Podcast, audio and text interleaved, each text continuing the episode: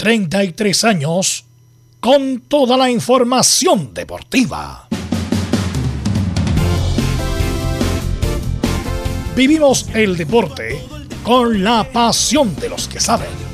Estadio en Portales ya está en el aire con toda la emoción del deporte. Comentarios: Carlos Alberto Bravo, Velus Bravo, Leonardo Mora, Camilo Vicencio, René de la Rosa y Giovanni Castiglione.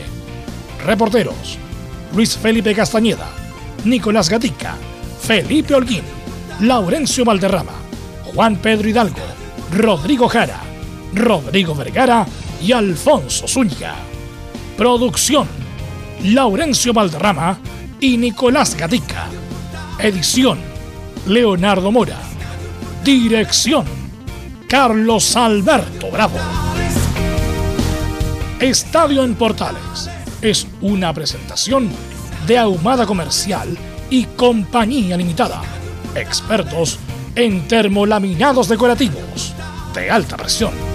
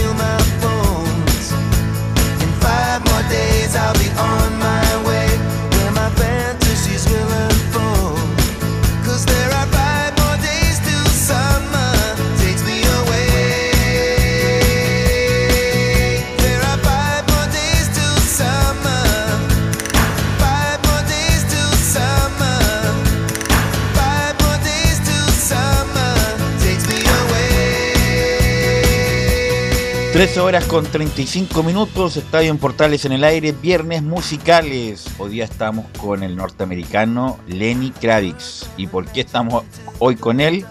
Bueno, estaba grabando en el estudio 3 y media de la mañana y dice, bueno, estoy cansado. Y muestra su anatomía Lenny Kravitz y está espectacular. Está mejor que René de la Rosa, nuestro compañero. 57 años. Ojalá pudiéramos llegar así a los 57 años y con una prolífica carrera y además con mucha con mucha inventiva ya que va a sacar en los próximos meses tres discos al hilo. O sea, tres discos al hilo, parece que estuvo trabajando mucho en pandemia. Así que este guitarrista, multiinstrumentista que ha estado muchas veces en Chile, que es uno de los más talentosos de los que van quedando de ese género, como del rock pop también, Lenny Kravitz nos va a acompañar en estos viernes musicales de Estadio Portales con una cantidad de clásicos impresionante. Así que saludamos a nuestros compañeros de la edición de hoy, que obviamente tenemos muchas noticias. Perdió Colo Colo, Católica juega el fin de semana, la U lo mismo, hay cambio de presidente en la U, se presenta la camiseta, tenemos mucha información y para eso mismo saludamos a nuestros compañeros. Nicolás Gatica, ¿cómo estás? Muy buenas tardes. Buenas tardes a todas las sintonías de en Portales. Claro, en Colo Colo revisaremos la sorpresiva derrota del cuadro de Colo Colo frente a Ñublense de Chillán, cómo lo analizó el técnico Gustavo Quinteros y la baja que va a tener de Emiliano Amor. Y también hay que ver qué es lo que va a pasar con Gabriel Costa, que salió lesionado en el partido de ayer. Gracias, Nicolás Gatica. Y hay mucha noticia en la U. Habló el Huevo Valencia y también se comunicó una renuncia a Felipe Holguín. Muy buenas tardes, Belu. Gusto en saludarte a ti y a todos los oyentes de Estadio Portales que nos escuchan a esta hora de la tarde. Sí, eh, se presentó una renuncia en la directiva de Azul Azul. Por supuesto estoy hablando de Christian Auer, quien dejó de ser el presidente de, la mesa directiva de Azul Azul y ya ratificaron al nuevo presidente de Azul Azul, Michael Clark. Además tendremos declaraciones de Esteban Valencia, quien habló en conferencia de prensa en el Centro Deportivo Azul. Esto y más en Estadio en Portales. Gracias Felipe, muy amable. Eh, y en Católica, preparando el partido con la calera en la cancha sintética, Belén Hernández, buenas tardes. Muy buenas tardes, Velus. Así es, vamos a estar analizando el, partido que tiene próximamente mañana ya eh, la Universidad Católica y tenemos declaraciones de Sebastián Pérez. Estoy más en Estadio en Portales. Gracias, Belén, muy amable. Eh, y Laurencio Valderrama, ayer Audax Italiano dio un golpe de autoridad y ganó con claridad la Unión Española, Laurencio. Buenas tardes, Velo. Eh, un gusto de saludarte a ti y a todos quienes escuchan en Estadio Portales edición central al ritmo de la música del gran Lenny Kravitz. Eh, por supuesto, el Audax le ganó 2 a 0 a la Unión Española y se consolida en, la pelea por el, por el título, o por qué no, por ir también a la Copa Libertadores tras vencer en el Clásico 150 a la Unión Española, que ojo, le salió todo mal, aparte de eh, errar un penal el cuadrispano, tuvo eh, la lesión de Bastián Yáñez en el calentamiento, estaremos contando de eso, y por supuesto de la, de la actualidad de Palestina en la playa del duelo ante Colo Colo en el Estadio en Portales. Uh, se apretó Bastián Yáñez. Dicen, Laurencio, que usted tiene la misma caballera que Lenny Kravitz, ¿ah? Yo creo que poco canosa, pero parecía la caballera que tiene Laurencio con la de Lenny Kravitz. Saludamos a nuestros comentaristas, a don Camilo Vicencio. Camilo, ¿cómo estás? Hola, Velo, muy buenas tardes para ti, para todos los auditores de Estadio en Portales, con hartas novedades, la previa ya de lo que va a ser la selección, una nueva fecha y un jugador que podría estar, que podría quedar al margen de la, de la selección, ojalá que no sea así, como Vargas. Y saludamos a René de la Rosa, ¿cómo estás René? Hola Velus, ¿cómo estás? Hola a todo el equipo y a todos los oyentes de Estadio Portales. Vamos a aprovechar a René esta primera media hora por lo que pasó con Gamboa. ¿Sorpresivo o no? Bueno, eso lo vamos a preguntar a René después de los titulares. Así que vamos con los titulares que lee, como siempre, nuestro compañero Nicolás Gatica.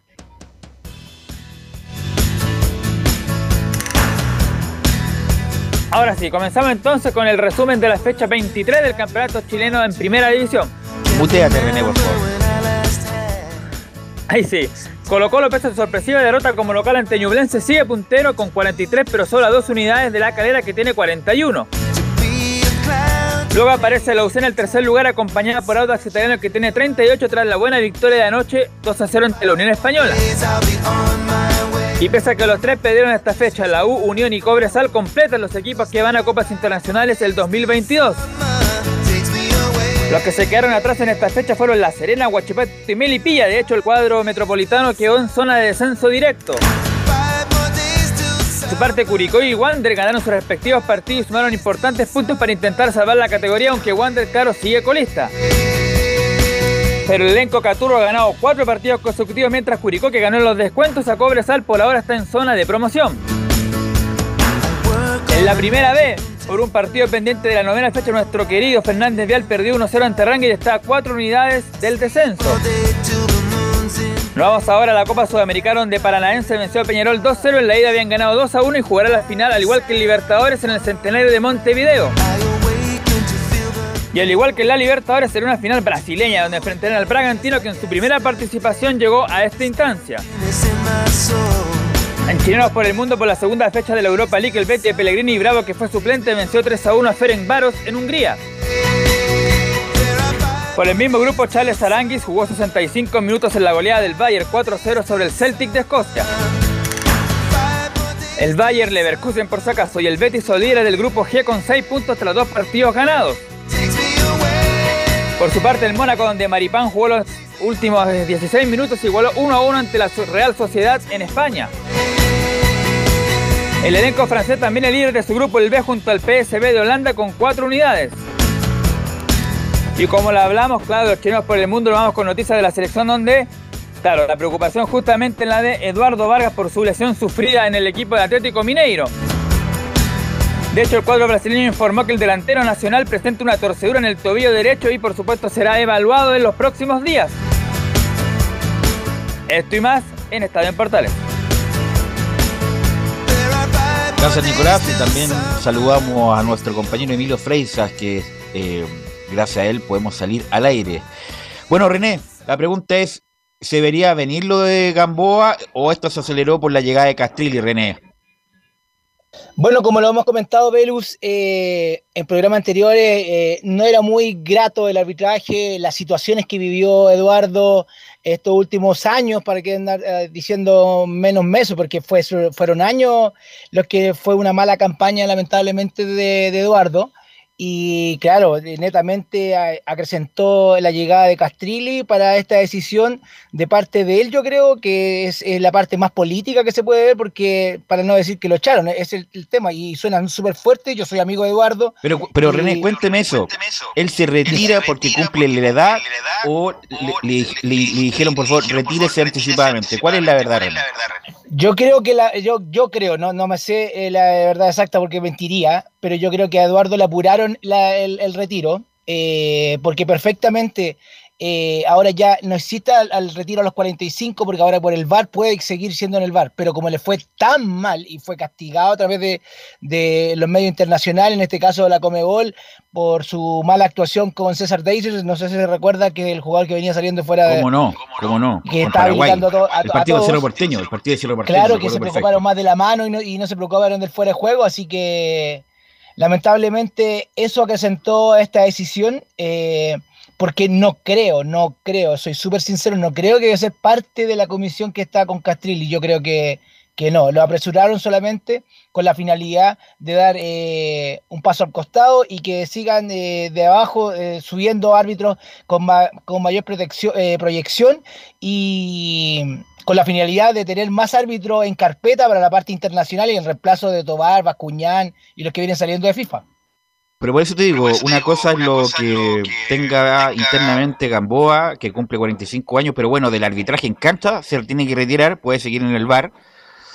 Por una cuestión interna ya, ya editó el arbitraje, o también, insisto, René, tiene que ver con la llegada de Castrilli, eh, porque directamente yo creo que tiene que ser así, que ya se está moviendo un poquito el piso en el Comité de Árbitro Nacional y yo creo que es uno de, de, los movimientos, eh, no sé si tan fuerte, porque no estoy quitándole mérito a Eduardo, pero es un, movimiento al cual yo creo que hay una decisión eh, de la jefatura del arbitraje nacional que hace tomar esta decisión y yo creo que más de una vez lo hablaron, no, no creo que sea eh, algo así que, Eduardo diga que se me va a retirar de hoy día a mañana. Pero esto ya está conversado, yo creo, y que yo creo que no era muy beneficioso para, para Eduardo seguir arbitrando. La pregunta, es, que se rumorea que, vienen más renuncias o más salidas. ¿Tú crees que será así? Bueno, eh, aparte de la comisión anterior que estamos hablando, que ya todos lo sabemos, por el reemplazo de Castrilli a llegar al, al arbitraje nacional, eh, más parte administrativa, lamentablemente, que, que, se ve con lo que es cadete, lo que es eh, mujeres, el fútbol femenino. Yo creo que van a haber movimiento porque Castrilli viene con otra mentalidad. No va a traer su equipo, yo creo que no va a traer a, un equipo argentino a poner en la parte femenino, en lo cadete, en lo formativo, sino que va a buscar gente idónea que a lo mejor eh, eh, por medios nacionales o arbitraje nacional, el retiro o el brazo derecho directamente Talamilla, va a orientar y va a poner gente de su confianza en esos cargos. Pero además, René, disculpa, yo he considerado a Gamboa siempre malo, con todo respeto. Además, cometió el error grave en ese partido con Mejillones, ¿no? Mejillones y Milipilla. Era, eh, eh, Melipilla va a llenar. Va a llenar, sí, va a llenar. Bueno, pero independiente de los actores, cometió un grave error también de procedimiento, o sea, de la regla. ¿Te acuerdas o no, René? Netamente, sí, no, sí, lo recuerdo. Estaba viendo ese partido, de hecho, con el asesor de TV en ese partido y. Eh, y no por hacerlo, no ponerle la parrilla a, Eduardo ni, ni, criticarlo, porque todos podemos pasar en esos mal momentos, pero hubo harta eh, no fue prolijo en el sentido de algunas decisiones. Eh, especialmente yo recuerdo ese partido que el lugar donde se estaba eh, desarrollando la tanda de penales no era el más idóneo. Había estaba un láser, me acuerdo, que y ya eso ya no, se iba a permitir en el sentido que eh, inteligentemente proactivo yo hubiese cambiado de lugar directamente y lamentablemente después se le sumó una jugada a la cual eh, cuando hay de este tipo de partidos que hay una definición, siempre estudiar qué es lo que puede venir, qué es lo que puede pasar, qué, en qué punto puede quedar, hay una larga no hay larga, hay penales, cuántos penales. A eso me, refiero yo. Y lamentablemente ninguno del equipo, porque recordemos que no fue eh, en la parrilla solamente, y perdone que me exprese así, fue Eduardo, sino que fue eh, Hermosilla, que era el cuarto, que tampoco lo pudo sacar del error, fue Villagra, Carlos Villagra, que era el asistente, y Juan Serrano. Así que todos estuvieron castigados, todos estuvieron castigados, incluso el asesor que era Francisco Mondría, bueno, que ahora ya no pertenece a la comisión tampoco, que salió, eh, salió con, Enrique Ose. Así que una noticia, bueno, Gamboa, a pesar de yo lo que puedo decir, hizo una carrera buena en el sentido que llegó a la primera división, dirigió clásicos, los universitarios, el superclásico, dirigió a nivel internacional, a lo mejor no llegó al nivel de Tobar, ni el de Mario Sánchez, ni el de Carlos Chandía, pero estuvo ahí, René. No obstante que considero yo que es un, era un discreto árbitro. Eh, pero llegó, igual llegó, a eso me refiero, René. Eso sí, Belu, efectivamente llegó y los méritos son de él, si no, no hay no hay ninguno.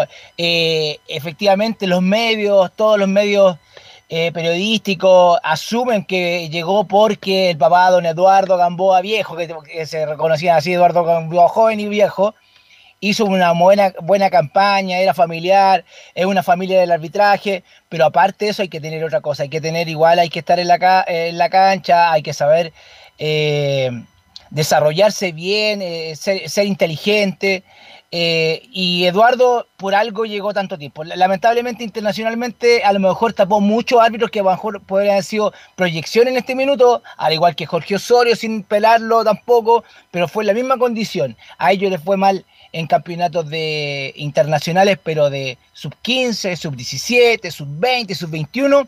Ahí lo observaron los veedores que ven el fútbol eh, grande o el fútbol internacional y dicen, no, aquí no me sirve. Es como formación en la escuela formativa de árbitros, pero en la parte internacional, en, en, en, en los cuales no les fue muy bien ni a Eduardo Gamboa, pero sí que en el medio nacional, como siempre lo, lo- lo hacemos la diferencia, no es lo mismo arbitrar afuera que arbitrar en el campeonato nacional, lo mismo que los jugadores, no es jugar Así es. en su equipo y a- el- eh, representar a la selección. Así que yo creo que tanto eh, Jorge Osorio como Eduardo Gamboa eh, lamentablemente lo estuvieron en malos momentos en, en esos partidos internacionales y eso les jugó la pasada y duraron efectivamente, pero no lo utilizaron.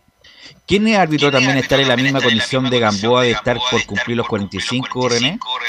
Eh, bueno, Bascuñán, pues. Bascuñán está ya al límite ya, pues. Eh, Bascuñán, eh, Felipe tiene 43, me parece, 42 por ahí, le queda todavía Un años. par de años. Eh, los demás vienen ya jóvenes, el, el- que son FIFA en este minuto, Piero es joven. Eh, no, me, no voy a decir la edad porque para no, no, no, no mentir. Pero eh, Beja, perdón, no Bejar, Garay también es joven. ¿Quién más? Imagínate, no, ni siquiera Lara. tengo en memoria.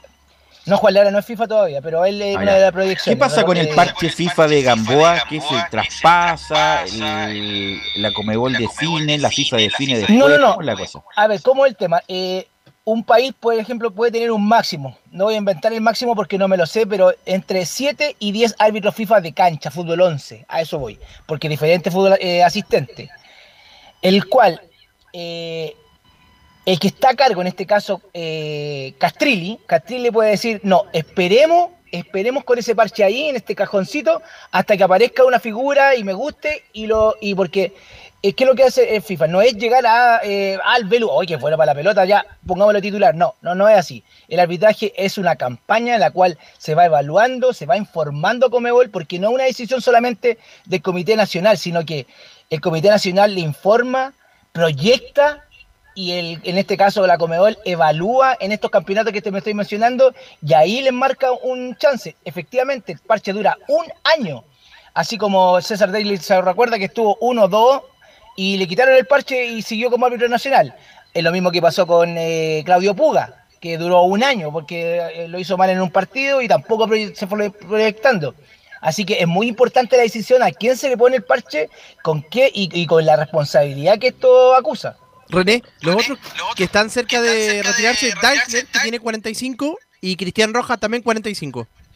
No, ellos van a seguir, por ejemplo, yo estuve hablando con Jorge, con eh, Cristian Rojas, y él va a seguir como en el bar un par de años más, y es, y está haciendo una estrategia, y esto para que lo sepa, eh, no estrategia, no sé, pero él quiere seguir durando, eh, aportando, porque se va a meter al sindicato, y si tú te metes al sindicato de árbitros, automáticamente tienes un, fue, un eh, una extensión de tu carrera, y claro, y puedes, puedes seguir hasta que te dure el man, el, el- en el caso eh, de la directiva. El mejor caso que tiene y que te puede observar con la edad que tiene eh, Aranda, el que tocó el pito en el, el oído a, a este jugador que se tiró al suelo.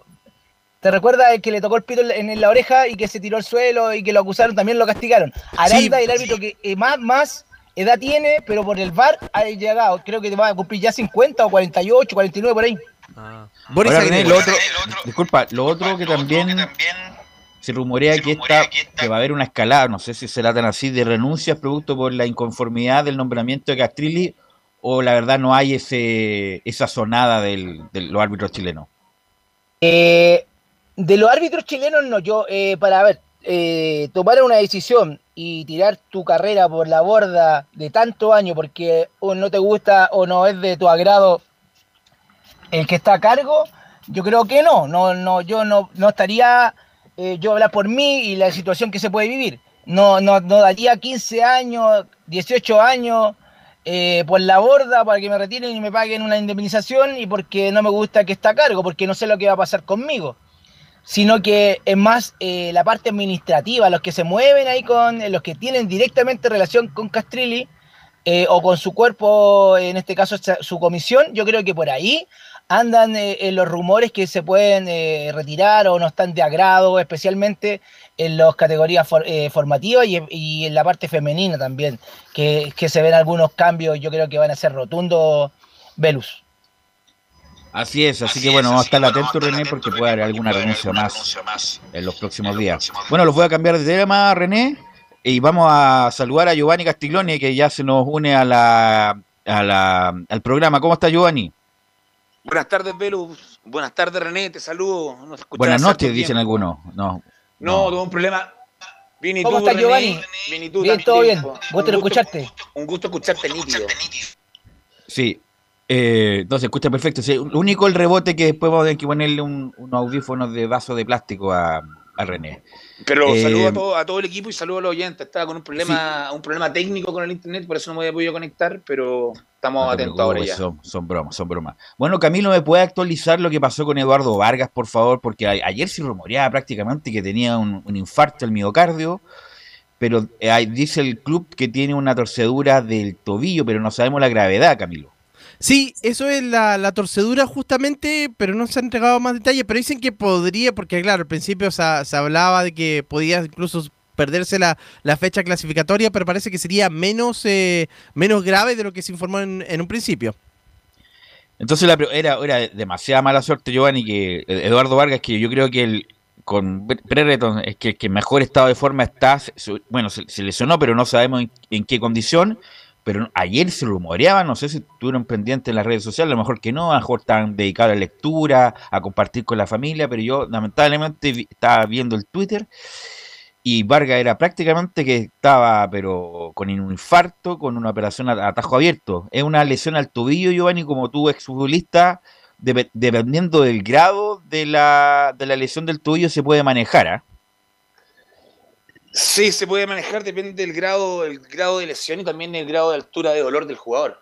Entonces hay que ver cómo reacciona Vargas, el, tipo de lesión de ser muy grave y ver cómo reacciona y por tobillo yo no lo descartaría inmediatamente.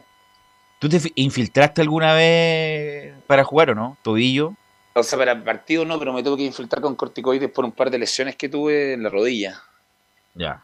Que no, no es lo aconsejable, pero me resultó bien. Pero pero para jugar el tobillo depende de la gravedad de la lesión, incluso pueden hacerlo hasta con, eh, con un poco de anestesia, pero Mineiro no, no, lo va a permitir y ya no lo permite ni un jugador. no, pues es que, no, depende de él, depende si llega acá y se siente un, todavía le persiste la molestia, sabes que pone un anestésico para poder jugar. Pero el problema partidos, de Estos partidos son claves. Por, eh, Giovanni, no hay mañana. Después de estos partidos no hay para mañana. Chile, para Chile son los más importantes, pero. Por eso, no hay mañana. La lesión de Vargas dicen que puede tener muchos meses y que no se cuida. Entonces, sabemos que acá los equipos van a, van a protegerse por todos lados. Entonces, esperemos por ejemplo, por ejemplo, Giovanni, disculpa, si tuviera un desgarro, nada que hacer, porque con un desgarro no te puedes mover. Corre un poquitito y te aprieta el músculo, nada que hacer, te tienes que los 21 días que se dicen, ¿cierto? los desgarros tanto del gemelo como del isquiotibial o el femoral posterior, ya. Pero del tobillo, del tobillo e incluso de la rodilla con un con un con una infiltración lo puedes manejar dependiendo del grado de la lesión. Mm, yo creo que el tobillo sí, pero la rodilla ya no, no, creo que depende del grado de la lesión manejarlo con infiltración, pero el tobillo sí, y se puede aguantar, estamos con días todavía al partido, el tobillo creo que se puede recuperar aún. Entonces descartarlo inmediatamente sería como demasiado anticipado. ¿Tú, René, arriesgaría a Vargas estar lesionado por estos tres partidos? Porque no, jugamos, entre comillas, obviamente esto no es debido a muerte, pero hablándolo futbolísticamente, René, ¿es debido a muerte estos tres partidos, René? Mira, no, no, no ha sido una semana es que siempre cuando hay tres partidos, fecha, fecha eh, eliminatoria en este caso, eh, queremos todos los puntos.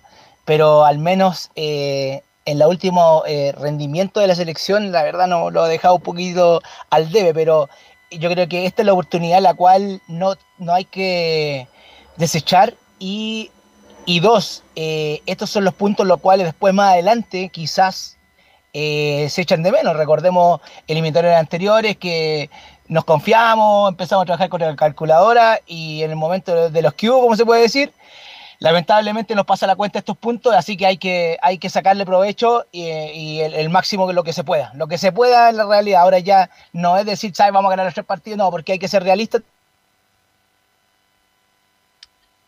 Sí, se le fue la conexión a, a René. Sí, se nos Y- cayó. Pero Velu, Ahora, Camilo, También, la- la- pero lo, sí. que, lo mejor que se pueda y que se desarrolle con lo que tenemos. A ver si se puede mutear René. Eh, no, lo que quería decir es, Camilo, que bueno, una me- con la lesión de Vargas, yo pienso, me paso, pienso en- René, se puede, René, te puedes mutear. René, bueno, ahí está, lo, lo tiene cortado Emilio, ¿no? Eh, Sí. lo tiene cortado Emilio. Eh, bueno, Camilo, respecto de, de- Yo ya con la lesión de Vargas, yo tengo a Mora puesto de titular.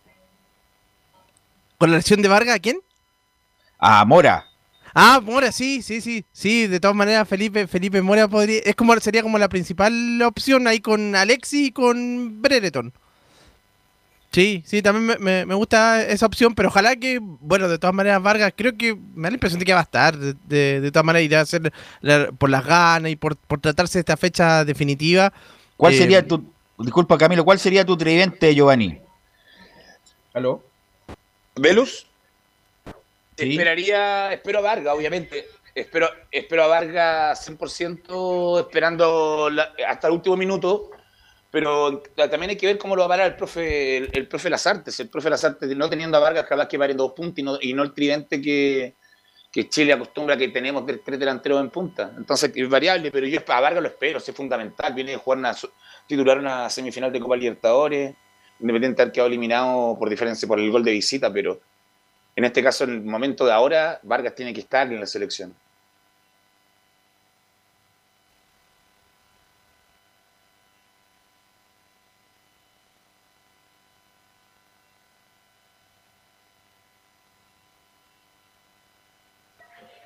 Ay, sí, disculpen, disculpe que tu- tuve un llamado acá urgente.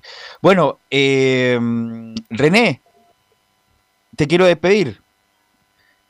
Te, Un te escuché todo. eh, te en escu- este te- ratito. oye, te escuché Sí. todo lo que le dijiste acá a tu cliente, ¿ah? Te escuchamos, te escuchó todo, todo Chile, ¿ah? Bueno, para que sepa que tengo taller también, eh, paso la publicidad. No, eh, pedir disculpas a, a los oyentes eh, por el- lo- los llamados, pero eh, aparte, eh, un agrado compartir igual co- esto, este ratito con Ok. ustedes, escuchar y hablar. Que estén muy bien. Estaremos atentos al- a la jornada del lunes, ¿ah? por la polémica de los lunes. Que estén muy bien. Buenas tardes.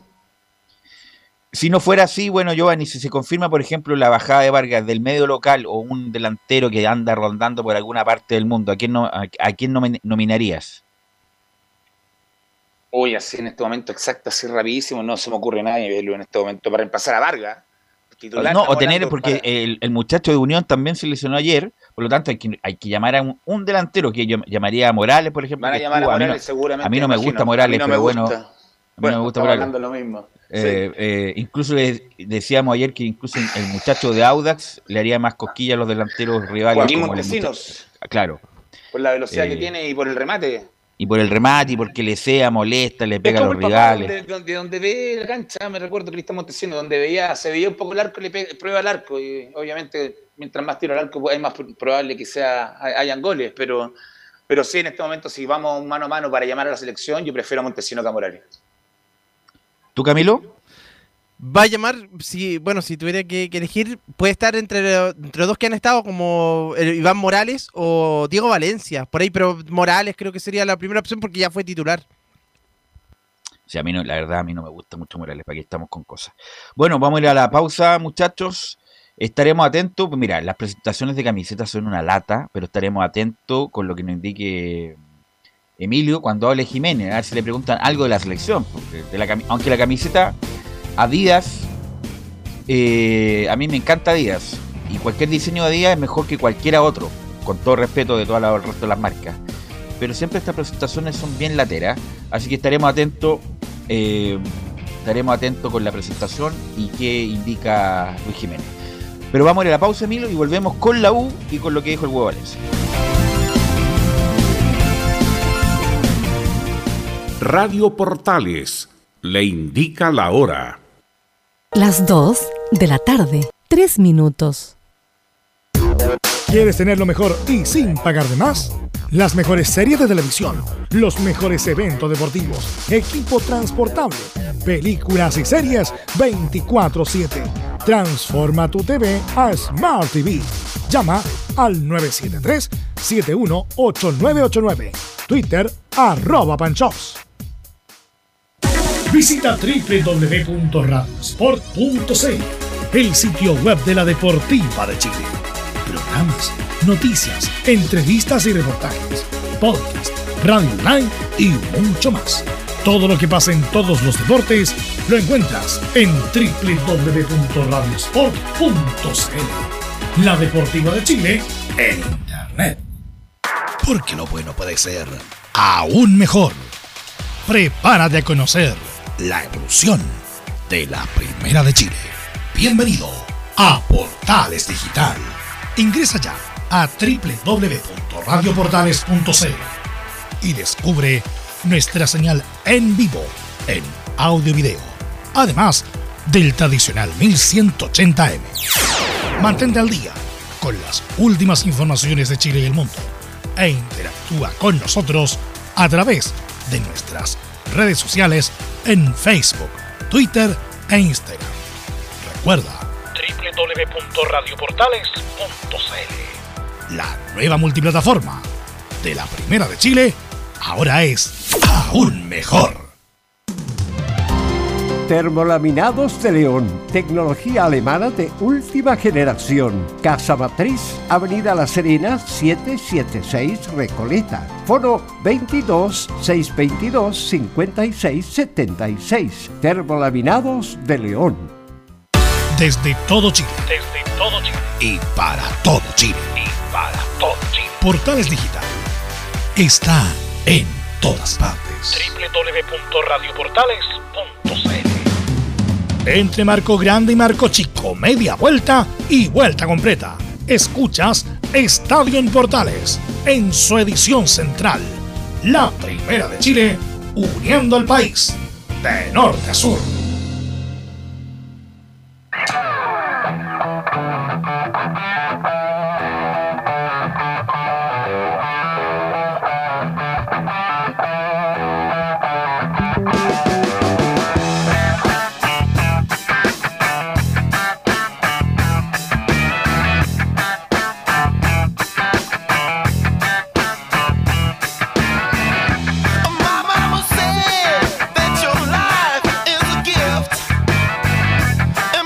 14 con 6, 14 con 6, está, continuamos la edición de viernes de Estadio Portales. Bueno, antes de ir con la U, Giovanni Camilo, vamos a hablar de camiseta. ¿Les gusta? eh, pues yo me imagino que ya vieron ya el diseño de la nueva camiseta, Camilo, ¿te gustó, no? Sí, me gustó que comparado con la anterior, que tenía varios colores, incluso la comparaban con la del Círculo de las Tachuelas, por ahí. No, me gustó esta, esta camiseta. Y además, eh, incluso la marca que.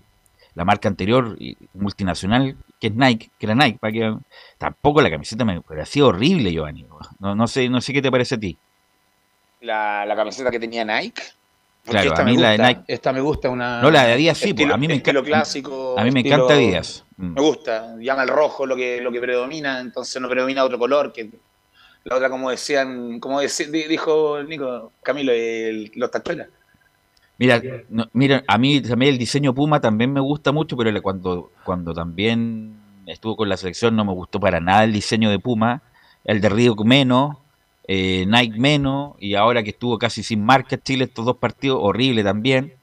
Así que bueno, eh, una buena camiseta y tiene un compromiso de cinco años, pero el punto para el fútbol chileno es que lo que pagó Adidas por lo que había pagado la marca anterior es casi un 30% menos. Se está devalorando la marca Chile, no solamente la selección, sino que el país. Bueno, es otro tema. Eh, vamos a ir con don Felipe Holguín, porque hay muchas noticias. Hubo una renuncia y habló el huevo Valencia a Felipe Holguín. ¿Qué tal, Velus? Eh, el saludo para ti y para todos los oyentes de Estadio en Portales que nos sintonizan a esta hora de la tarde. Claro, eh, hay muchas noticias en la Universidad de Chile. Tras la, la llegada de Luis Rogerio como nuevo director deportivo de Universidad de Chile, eh, no, fue el único cambio que hizo importante la testera estudiantil, el, nuevo director deportivo de la Universidad de Chile. Este viernes la concesionaria de Azul Azul informó a la Comisión del Mercado Financiero la renuncia del presidente y el nombre del que asume, quien es en este caso Christian Auer, quien dejará de ser el líder de la mesa directiva y ahora el nuevo timonel universitario eh, que, que va a tomar ahora y va a ser el nuevo presidente en este caso es el ingeniero comercial Michael Clark Varela, quien eh, va a ser eh, el hombre que va a permanecer ahora como nuevo presidente de la Universidad de Chile, pero sí, Christian Auer va a permanecer también, de hecho, en otra labor en el club como director ejecutivo también, Velus, como para Sí. resumir un poco. Quiero decir, esto era, era parte del curso de los hechos. ¿En qué sentido? Porque obviamente los controladores, los controladores que compraron el paquete accionario de Carlos Heller en algún momento iban a tomar el control y también y a través de la presidencia también del directorio. Auber era un presidente de transición que obviamente como gerente en la primera etapa de Federico Valdés lo hizo muy bien, está a decir, la, la etapa extraordinaria que vivió la U en esa época, pero en esta etapa de transición hubo más luces que sombras respecto sobre todo de su presencia como presidente Auber. En momentos difíciles como que se le notó ausente para el hincha, no había una voz, nunca hubo una voz, solamente aparecía de vez en cuando y, eva- y más bien errático en sus declaraciones. Pero Auer era, era- el presidente de la transición que puso Heller para llevar todo este proceso de cambio de propiedad y como, di- como bien dice Felipe, él continúa como director. Él va a seguir votando en la reunión de directorio y va a tener otros cargos más bien, eh, un cargo de área, como director de área de la Universidad de Chile. Ahora, Michael Clark es el que representa a Sartor, a Sartor que el grupo, el grupo que a través de estos fueron los que hicieron este fondo de inversión para comprar la U. Así que me imagino yo que próximamente escucharemos a Michael Clark Hoy escucharemos junto con él a Luis Rogueiro para este proyecto que, que la idea es levantar a la U y no estar en el cuarto, quinto puesto metido ahí, sino ser un, equipo protagonista como siempre lo debe ser la U.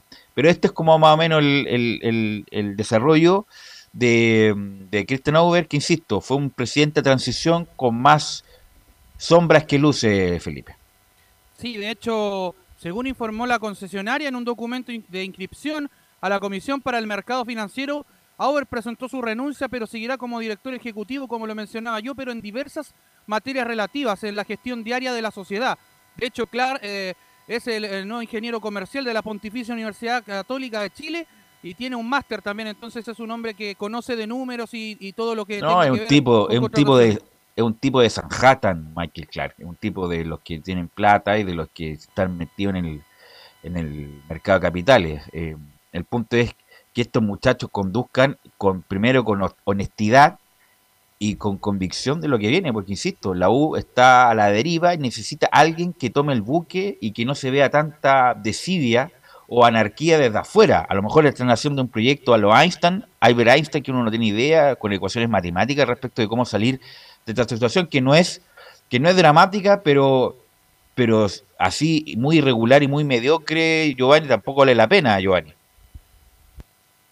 Concuerdo contigo, no, no te- me reía con el tema de anarquía y cosas que estabas diciendo internamente, pero en la forma personal, pero concuerdo con tus palabras, Velo. Universidad de Chile necesita cambios, pero cambios, cambios para mejor, para positivo, para el tema refuerzo, para el tema de plantel, para el tema de orden dentro del mismo club. Entonces esperemos que el proyecto que tú dices que está haciendo con, base- base- con las bases de Einstein les llegue a funcionar a la Universidad de Chile, porque creo que el hincha ya está cansado de esperar y, tener esa duda de qué es lo que viene para la Universidad de Chile, a qué afronta la Universidad de Chile, qué es lo que Mira, yo he sido muy crítico cada, doctor. cada- para terminar, porque cada, cada Sí. gente que llega siempre empiezan con el vamos a preocuparnos de esto, de esto, generalmente del estadio, con el humo del estadio, y esperemos que se empiecen a preocupar de todo desde cadete hacia arriba y que todo empiece con un orden, pero un orden deportivo, pensando en el futuro de la Universidad de Chile y no pensando en, en cosas personales, con representantes o cosas así. Mire, yo he sido muy crítico de la segunda etapa del doctor Orozco, que fue malísima, y justamente por esa, por esa gestión la U llegó a la quiebra, por un manejo muy malo económico e institucional. Pero lo que sí tenía el doctor Orozco, que a pesar de todos los problemas que tuvo, las contradicciones vitales que tuvo, y la gente se olvida, eh, es que hablaba por lo menos. Siempre hablaba el doctor Orozco. Siempre le ponía el pecho a las balas independiente que estuviera equivocado, que, estuviera con- eh, que se estuviera contradiciendo. Por ejemplo, con lo de la marca de alcohol que la U nunca iba a tener en su, en su, en su dorso, eh, en su camiseta una bebida alcohólica. Cuando la U estuvo premiado de plata, lo primero que hizo fue firmar con una cerveza muy reconocida. Pero bueno. Eh, entonces, por lo menos el doctor Orozco hablaba, sabía la opinión del presidente. Aquí no habla nadie, no habla nadie, no habla nadie. Cuando Auber habla cada dos meses, el gerente deportivo, bueno, llegó recién, con suerte habla el huevo Valencia, y eso es lo que exaspera Felipe Holguín al hincha de la. Velus, pero, pero es que Sí. justamente eso es lo que tendría que cambiar ahora porque el Michael Clark es uno de los principales líderes o el líder de este grupo que se hizo cargo de la, de la Universidad de Chile, entonces, porque Auber está un poco atado a lo que, a lo que tenían que decirlo a, a Me las imagino- decisiones de ellos. Me imagino yo, por eso te digo, que me imagino Sí. que ahora deberían hablar este señor Michael Clark, el presidente del directorio, que insisto que sería una jugada, una jugada importante con la Universidad de Chile, porque no solamente la Universidad de Chile tiene los dos directores que son nombrados por ellos, sino que ellos mismos pusieron a dos más que vienen de la matriz de la Universidad de Chile que no tenían obligación de ponerlo.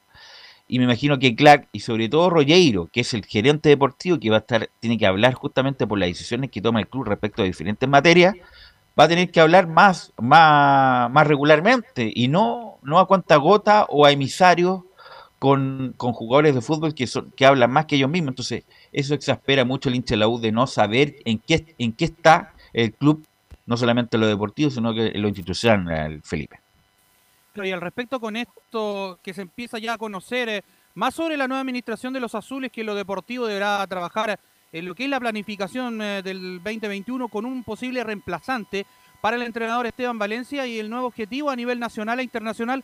¿Qué le parece si pasamos a escuchar las primeras declaraciones Vamos. del Huevo Valencia, donde dice el club está viviendo este cambio estructural y habla del nuevo presidente de Azul Azul? Eh, he sabido de que, que el club, por supuesto, está, está viviendo esta, este cambio estructural y, y, y a todo nivel. Y, eh, y en ese sentido nosotros hemos tratado de no mantenernos al margen, porque obviamente somos parte de, de la institución, pero, pero hemos querido mantener nuestro foco en lo que a nosotros nos compete, que es lo deportivo. El, el club va acomodando, por supuesto, cada una de, estas de estas modificaciones que está haciendo a nivel institucional. Y, y bueno, ya por supuesto que cuando la- las personas eh, nombradas estén presentes, no tenga duda que seguramente van a existir las conversaciones, primero para conocerse personalmente y, y después para ir obviamente viendo los lineamientos que, que- que seguramente ellos van a ir planteando de aquí en más. Así es que nosotros seguimos en el día a día en lo que nosotros nos, nos tiene encomendado el club, que es todo lo deportivo y lo relacionado al plantel. Y esperamos que cada una de estas eh, situaciones institucionales, por supuesto que vuelvo a ti, vayan encaminándose de muy buena forma y que vayan a- ayudando a lo que es el, el desarrollo y, y la conformación definitiva de lo que es el, el club como tal hoy día. Ahí estaban las declaraciones del eh, huevo Esteban Valencia, una más, eh, Velus, para que pasemos a desmenuzar un poquito. También habló de, de la posible llegada de, de Luis Rollero, porque el día lunes eh, podría asumir eh, de manera ya presencial y Si termina el domingo la cuarentena, ¿no? Parece que el domingo termina la cuarentena. Así es, porque llegó el día viernes pasado, así que ya estaría en el plazo donde él podría ya eh, cumplir sus funciones eh, de manera presencial en el Centro Deportivo Azul. ¿Qué le parece si pasamos a escuchar la segunda declaración acá en la primera de Chile del huevo Esteban Valencia, donde dice, el día lunes él asume sus funciones y habla de la llegada de Luis Rogerio y si habló con él en la conferencia. comentarle, Luis todavía no se hace, no se hace presente en el, en el CDA, donde nosotros, por supuesto, estamos todos los días. Si no tengo la, tengo la información de que él el día lunes, él ya asume sus funciones en plenitud acá eh, en el CDA. Por supuesto que yo he conversado con él eh, en forma telefónica, ha estado, por supuesto, pendiente y, enviando también buenas buenas vibras para, para con lo que nosotros estamos haciendo. Y por supuesto que desde el lunes, cuando él esté acá, eh, seguramente ya vamos a tener ese contacto eh, personal con él y, de ahí en más empezar a conocer cuál va a ser su, su proyecto para con el club de ahora en más. Y, y en eso, bueno, todos estamos a disposición. Ya, eh, yo, ustedes entenderán, a mí me tocó asumir en un momento donde el club, por supuesto, estaba en ese, en ese cambio estructural que ya lo hemos hablado. Eso obviamente se va, se va dándole forma, ya en base a lo que hablábamos antes también, de, de- de lo de Cristian, de lo de, lo de Michael, que va a asumir la presidencia. Entonces, un poco se va estructurando eso. Pero, pero nosotros, vuelvo a ti, tenemos que seguir pendientes y atentos en, lo que a nosotros nos compete, en lo deportivo, y, ya van a existir, me imagino, por supuesto, la- las conversaciones. Después, lo que venga para adelante, bueno, eso ya será resorte de- del club, en base al análisis que haga de, nuestro trabajo para con el plantel, pero, pero bueno, nuestro objetivo eh, va a ser eh, seguir eh, siendo protagonista, dejar, si Dios quiere, a la U, ojalá, en un torneo internacional, eh, y después, por supuesto, la gente que está y que estará a cargo de, de- de- de ahora en más va, va a tener que tomar esa- esas decisiones. Una pausa respecto a la información de la U. Acaba de confirmar el presidente de la NFP que la lesión de Vargas es importante y no va a estar en la triple fecha de octubre. Así que lo acaba de confirmar el presidente de la NFP, Pablo Milat, que no va a estar el Eduardo Vargas Laurencio. Sí, justamente eh, lo estábamos escuchando por interno y, y, claro, se adelantó al cuerpo médico de la selección chilena. Dice que es prácticamente imposible que, eh, que juegue estos tres partidos y pronto eh, eh, cotejaremos el audio con Emilio Freitas para que lo escuchemos a- al, al presidente Pablo Milad. Así es, gracias Laurencio. Así que noticia de último minuto, Eduardo Vargas no va a estar lamentablemente, desafortunadamente, con Chile en estos partidos, un jugador que venía muy bien. Bueno, respecto al huevo, Giovanni Camilo, bueno, muy decente el huevo, por supuesto. Eh, el, obviamente que se le puede eximir de cierta responsabilidad respecto a lo que ha pasado con la U, pero ya estando en el equipo, sobre todo con el cambio de esquema, Giovanni, que la U venía jugando bien arropadito, bien armadito en el medio, con cuatro hombres, y se le ocurre nuevamente jugar con tres con Colo Colo y con tres con Wander, y fueron sus peores partidos, Giovanni. Sí, fueron los peores partidos del juego. O sea, se vio un retroceso en lo que venía haciendo con el esquema, como tú lo comentabas, Belú, cambiando a tres con el medio campo como lo tenía antes. Pero volviendo al tema extrafutbolístico, al huevo no le dan toda la información, como que habla con solamente como que le llegan comentarios y opina de lo que está pasando sin dar la claridad que tuviera, de que tiene toda la información de que está pasando en el club. Y es raro que el entrenador no sepa todo lo que pasa. Pero volviendo al tema futbolístico, sí, ha, ha tenido una baja también, obviamente, de la fase, el tema de la, de la presión, de, de post-clásico. También ese morbo, también el huevo también lo puede nublar un poco, creo yo, como entrenador, de acuerdo a todo lo que venía haciendo y con la idea del huevo, que es un jugador que tuvo en la época donde se ganaban clásicos con el equipo buenísimo en Universidad de Chile que había antiguamente. Tuvo la etapa del Sausal de ahí hacia adelante, entonces ha vivido todo todo el cambio en Universidad de Chile. Entonces, que es más claro que el huevo para, para el tema de los, de los partidos y la presión que hay con, con esos clásicos. Pero el tema del cambio de esquema yo no lo entiendo y concuerdo contigo que hay, hay un cambio de, a- no, no, no, no para avanzar, sino para se retrocedió un poco con el, el estilo de juego, la forma de juego en de Chile con este cambio en el medio campo. Felipe. Sí, y al respecto de, de lo que decía Giovanni ahí, eh, eh, muy cierto, porque se le ha preguntado en varias ocasiones eh, reiteradas a, al huevo Esteban Valencia por el esquema, por qué prefirió poner tres arriba y no, y no arroparse un poco en el medio, pero ya eh, vamos a ir eh, desmenuzando un poquito a lo largo del informe cuando eh, ten- tenga ya lista la, la formación ahí, se las voy a ir diciendo, pero pasemos a escuchar última declaración ahí del huevo Esteban Valencia, donde habla al respecto de Deportes Antofagasta y dice, lo importante es que sabemos que no estamos para regalar nada. Sí, mira, lo importante eh, es que sabemos que nosotros no estamos para regalar nada. Entendemos que cuando uno deja de hacer algo, eh, el equipo, por supuesto, es vulnerable, el equipo pasa a ser superado por el rival y ahí es donde nosotros tenemos que ser capaces, vuelvo a repetir, de, del cómo nosotros, en, en nuestra actitud, en nuestra disposición para con el partido, tenemos que ser capaces de, de- de encararlo de, la manera que corresponde y no esperar a ser un equipo de reacción más que de acción. ¿Ya? Entonces, entendemos que el otro día, en el último partido, el equipo no respondió en el primer tiempo, sí mejoró en el segundo, pero ya entendíamos que habíamos regalado un tiempo y eso en el fútbol es, demasiado. Ahí estaban las declaraciones, Velus, muchachos, eh, de juego Esteban Valencia, que hablaba al respecto de lo que va a ser este partido antes de Deportes Antofagasta el día domingo. Sí, bueno, como ayer lo comentamos, eh, Antofagasta viene también de, malos resultados, sacaron al técnico, viene con un interinato, entre comillas, y la U, bueno, viene de dos derrotas, con el puntero y con el colista jugando los dos partidos horribles, independiente de las buenas palabras del huevo, pero hay un- debe haber una, una autocrítica, porque la U jugó muy mal y además tiene bajas, Felipe, tiene hartas bajas y bueno, no sabemos cómo va a configurar el equipo el huevo, Felipe. Sí, al respecto de eso quería también tocar ese, ese tema. Son tres bajas las que tiene la Universidad de Chile.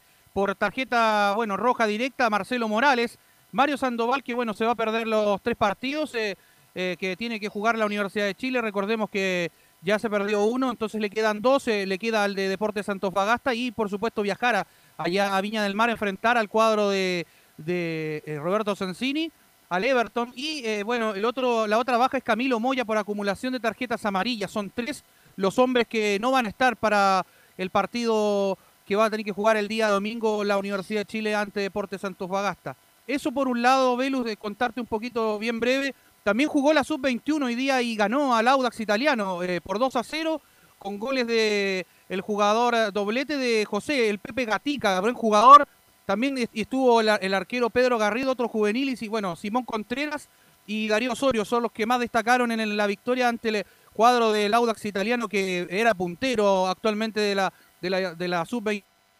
Sí, ahora dígame, Felipe, no es porque sea no importante lo de la sub-21, pero eh, posibilidad de equipo, el con lo que tiene el huevo, con, con- con- ¿cómo jugaría el huevo con, con Antofagasta, con lo que tiene? Así saltaría en este caso la formación de la Universidad de Chile para enfrentar, porque cambió el esquema y va a volver al antiguo que le trajo tantos eh, créditos, en este caso buenos a la Universidad de Chile. Saltaría con Fernando de Paul en portería, línea de cuatro en el fondo, Jonathan Andía, Osvaldo el Rocky González, Ramón el Cachila Arias, Diego Carrasco iría por izquierda.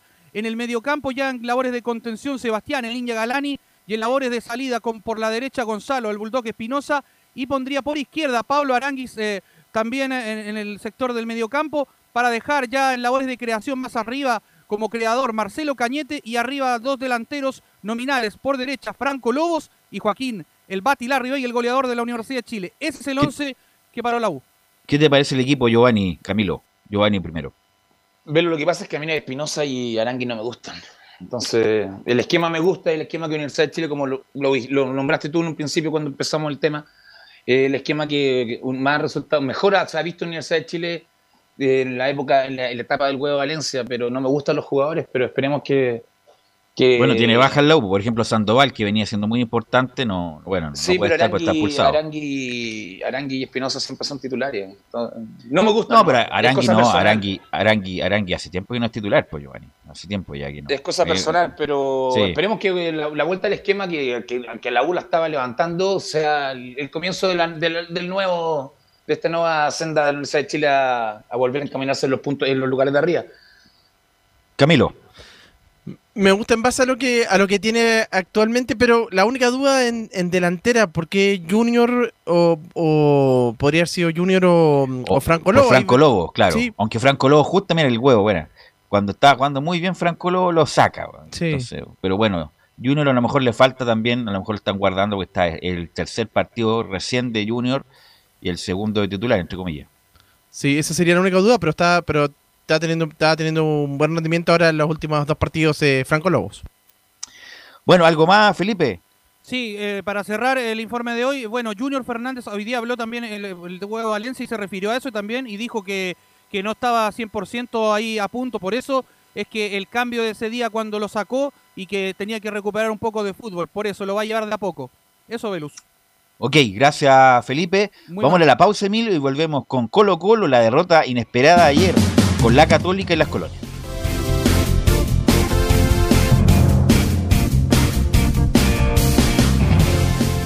Radio Portales le indica la hora. Las 2 de la tarde, 27 minutos. Ahora más que nunca, quédate en casa y disfruta de algo rico sin pagar de más. Somos de la casa, una delicia al paladar. Conoce nuestra variedad de waffles, sándwiches, empanadas de horno y mucho más. Contáctanos vía WhatsApp al más 569 5018 3008. Atendemos todas las tarjetas de crédito y Red Compra. Infórmate más en nuestras redes sociales, en Instagram y Facebook. Recuerda, somos de la casa, una delicia al paladar. Durante esta emergencia sanitaria, realicemos actividades junto a nuestros niños, niñas y adolescentes. Intentemos solucionar los problemas con diálogo y conversando sobre las emociones que surgen estos días. Que ellos confíen en sus padres o adultos cuidadores puede evitar el consumo de alcohol y otras drogas. Si necesitas ayuda, ingresa a senda.gov.cl o llama al 1412. Senda, Ministerio del Interior, Gobierno de Chile. Visita www.radiosport.cl, el sitio web de la Deportiva de Chile.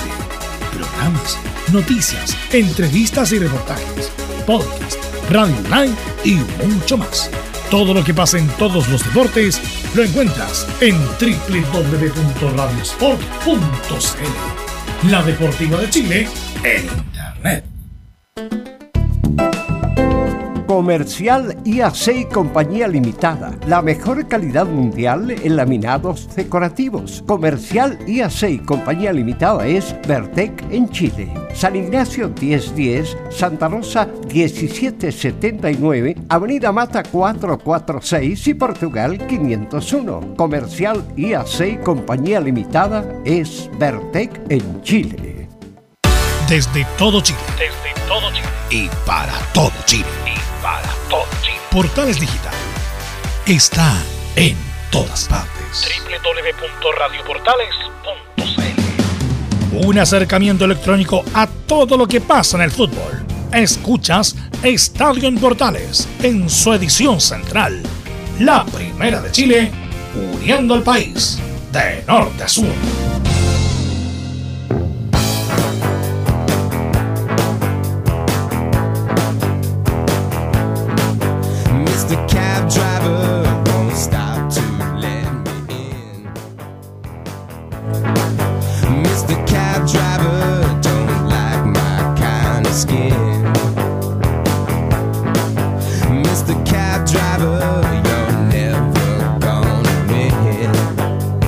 14 con 30, 14 con 30 en este viernes primero de octubre, ya en el décimo mes del año, hacemos Estadio en Portales con la energía de siempre.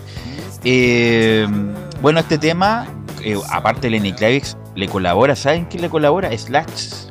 Slash le co- colabora en este gran tema que hace Lenny Kravitz en, en los solos de guitarra. El tremendo Slash, el guitarrista fundador de los Guns N' Roses. Y vamos con Nicolás Gatica. Ayer Colo Colo con 15.000 o 20.000 personas, ahí nos va a indicar Nicolás, perdió con Ñublense eh, inesperadamente Nicolás Gatica. Sí, exactamente. Bueno, yo no estuve ahí presente, digamos, en directo del Estadio Monumental. No sé si mis compañeros que estuvieron presentes, ahí está, muy bien, Laurencio. 10.000. 10.000 personas, sí, cerca de 10.000 personas Buen justamente. público. Buen público para los, para los, por los tiempos que corren. Velos Una maravilla jugar con 10.000 personas, Camilo. Incluso ahora, a partir de la próxima fecha, ya aumentan los eh, aforos a 70%. Así que creo que como 30.000 personas ya podrían tener la otra semana. Sí, espectacular, espectacular. Por ejemplo, Católica ya prácticamente va a tener casi aforo completo y la U, bueno, la U, el, el problema de la U es que juega en Rancagua. Muchos socios y muchos amigos me preguntan ¿y cuándo? ¿y cuándo? Bueno, van a tener que esperar sentado porque la U no va a volver al Nacional, por lo menos este año imposible, eh, muchachos. Eh, ahora sí, eh, Nicolás. Sí, tendrá que esperar mucho la Universidad de Chile. Colo Colo tendrá que esperar poco porque el día domingo ya tiene, como se dice, una nueva revancha, una nueva opción de, de ganar y de un poco sacudirse del partido del día de ayer, pero va a tener algunas bajas importantes. Milano Amor en la zona central que fue por acumulación de amarillas justamente en el partido ante la U, cumplió justamente en el duelo frente al cuadro de, de Ñublense y el domingo entonces va a tener que no, no estar presente. Y sobrepasante está en duda también porque, bueno, Matías Aldivia ya las últimas informaciones que manejamos es que no llega, que se resintió nuevamente, así que no va a ser opción para acompañar al Peluca Falcón, lo que más seguro que ahí puede estar, tiene varias opciones, el técnico Jason Rojas que podría volver, pero también viene corriendo una lesión, Bruno Gutiérrez, que ha podido jugar también en esa zona, de hecho lateral izquierdo, pero se formó como defensor. Mico Albonó, que también lo ha hecho de defensor. Y César Fuente, que también ha jugado como central. O sea, ahí tiene muchas, varias opciones para Quinteros para que sea el reemplazante de, Emiliano Amor. Pero lo más seguro es que, claro, que sea el chico Gutiérrez junto a eh, Peluca Falcón más eh, Suazo por la y como lateral derecho el Torto Paz. O si se llega a recuperar, ¿por qué no? Incluso el chico Jason Rojas. Y otro que también está complicado es Gabriel Costa, el uruguayo peruano que tuve lo mismo, lo mismo dijo el técnico Quinteros, tiene una especie de sobrecarga, por eso también pidió el cambio en la jornada de ayer. Incluso en el partido frente a la U, en los últimos minutos se notó un poco que venía disminuido físicamente. En el partido de ayer también se vio complicado. A lo mejor muchos dicen que quizás no debió haberlo arriesgado. Ahí el técnico Quinteros haber jugado Costa si no estaba al 100%, pero jugó y se resintió. Hoy día se le iban a hacer estudios justamente al uruguayo peruano y ver es lo que va a pasar. Pero eso es lo que tiene, esas bajas para el partido frente a Palestino y también la preocupación de, de Quintero y de toda la gente de la falta de gol, porque se crea oportunidades Colo Colo, pero ahí falta el número 9 para meterla adentro. No, pero es distinto ayer porque la U, por ejemplo, con Colo Colo, entre comillas, fue un partido de ida y vuelta, a pesar de que Colo Colo dominó todo el partido, pero le dejó espacio a Colo Colo. Ayer Ñublense era de tres cuartos de cancha hacia atrás, Camilo, por lo tanto apretaba, no dejaba espacio, tenía tiempo para el contragolpe y Colo Colo no pudo encontrar los espacios porque en algún momento, sobre todo el segundo tiempo, prácticamente los 11 jugadores estaban en su propio campo. No pudo, y de hecho al principio del compromiso también el arquero fue fundamental, el comienzo del segundo tiempo, que saca una, una pelota ahí de y la sacan de la línea también, eh, pero claro, no, no tuvo los espacios y Ñublense pudo haber inventado el marcador después también, tuvo un Tuvo un palo, palo por ahí. incluso, sí. Sí. Eh, Giovanni, ¿viste el partido, no? Sí, lo vi completo, Velus, lo vi Cuéntame. completo. Eh, un Colo Colo que sin idea, sin idea, un Colo Colo que, bueno, le llegaron, tuvo el, el gol, la jugada del palo se me había olvidado, pero un Colo Colo sin idea en el momento de tener que doblegar un- a un equipo que estaba, pongamos un caso en palabras vulgares, había puesto el buque atrás.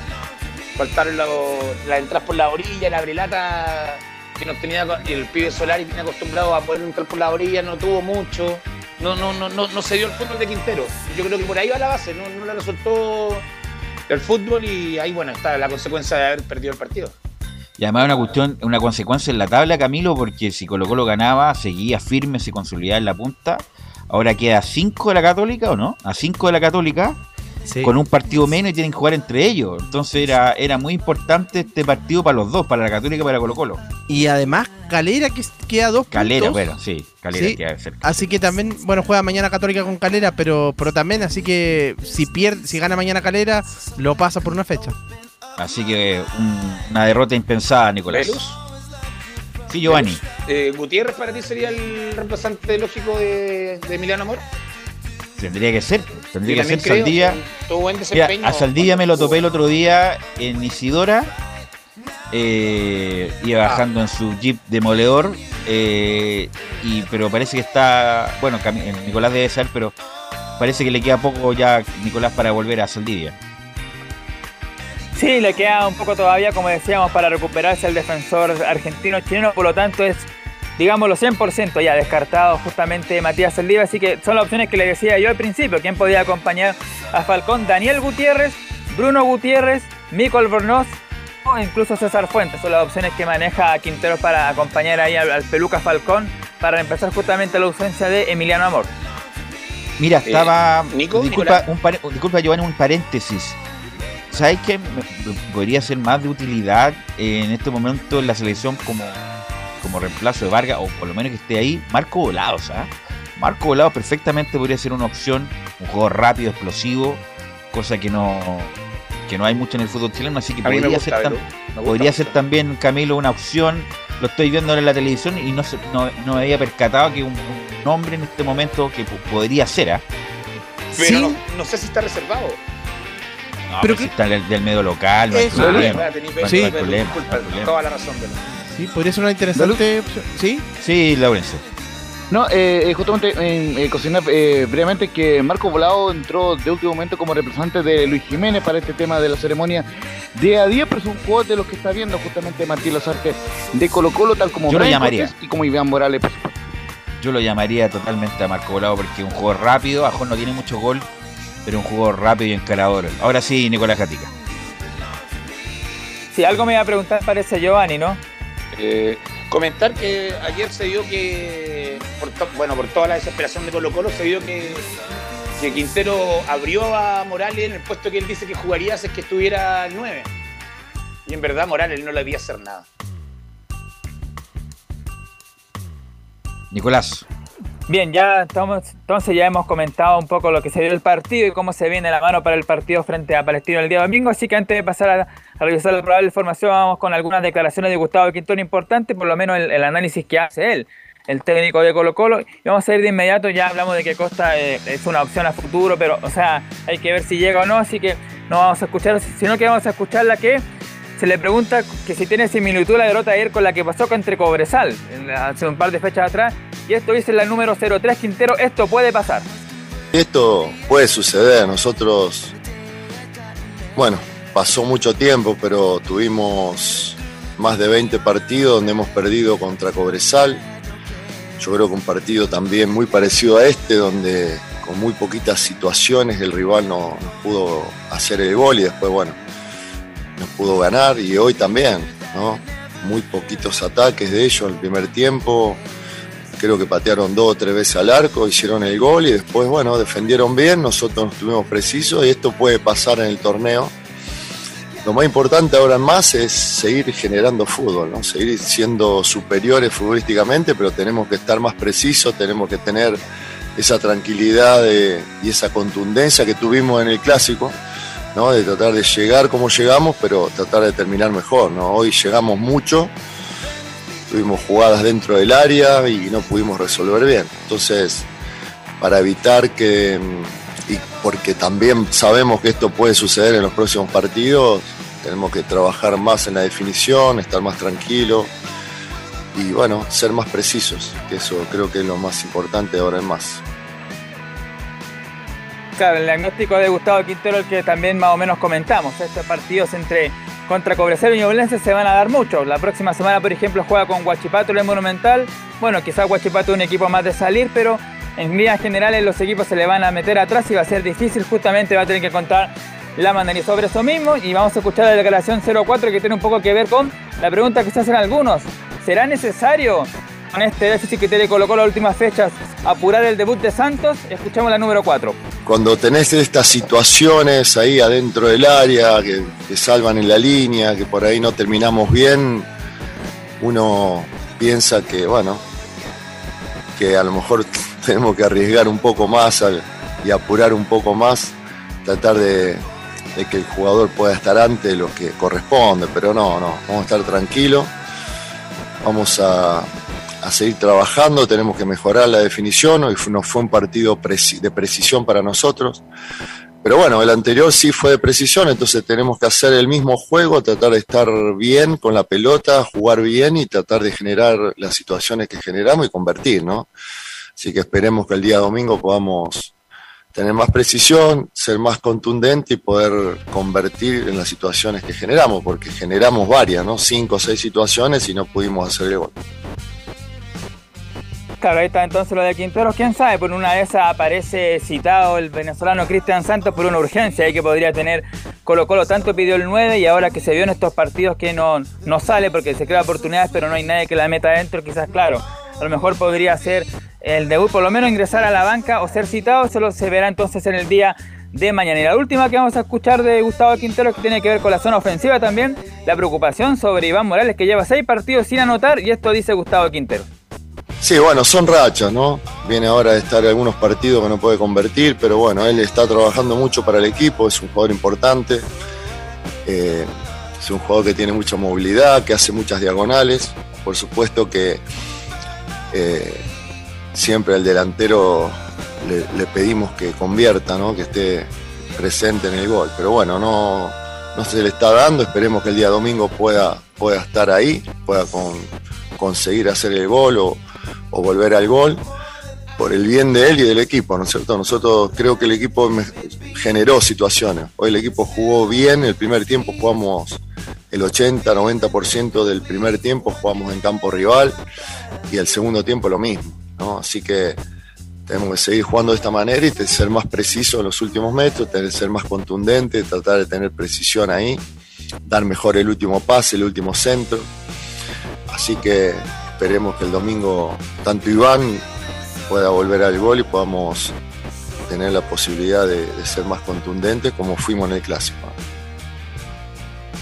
Antes de pasar a escuchar la, a revisar la formación probable del día domingo, queremos eh, ocupar unas dos cortitas del de Ñublense porque aquí me dicen muy bien es Felipe Holguín, cortesía que el, portero que fue figura del cuadro chillanejo, Nicola Pérez, habló exclusivamente, do- dos audios que son justamente, que habló justo con Felipe Holguín para Radio Portales, para Estadio en Portales, así que escuchamos, son cortitas ahí sobre el portero Nicola Pérez. Vamos a escuchar la primera del portero chillanejo. En la 1 dice contento porque el plantel necesitaba una victoria como esta.